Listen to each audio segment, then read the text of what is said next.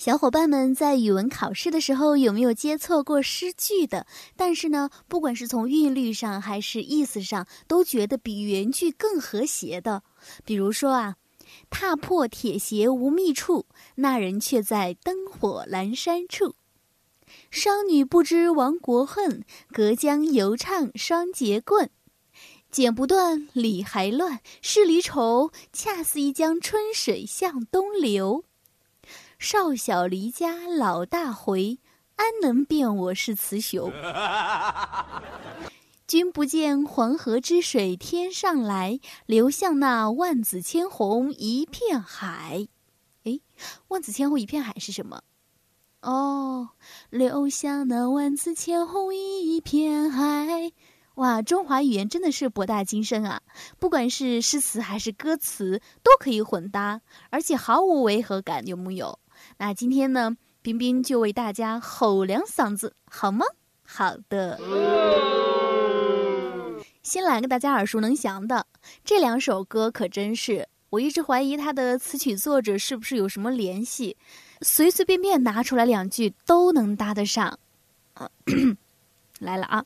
我们都有一个家，名字叫中国，兄弟姐妹都很多，景色也不错。老人不图儿女为家做多大贡献呀，一辈子总操心，就图个团团圆圆。不知不觉就跑偏了，我再给你拉回来。常回家看看，回家看看，哪怕帮妈妈刷刷筷子、洗洗碗。家里盘着两条龙，是长江与黄河。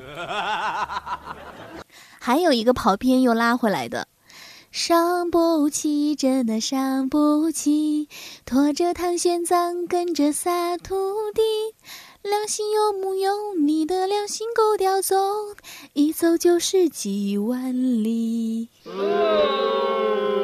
好了，刚才只是小试牛刀，现在冰冰要展现实力了。丢丢丢手绢，轻轻地放在小朋友的后面。大家不要告诉他，不开不开就不开，妈妈不回来，门儿不能开。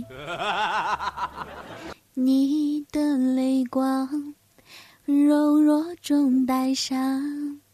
我离开你太久了，母亲。有没有很搭？你都没听出来，我已经换另一首歌了，对不对？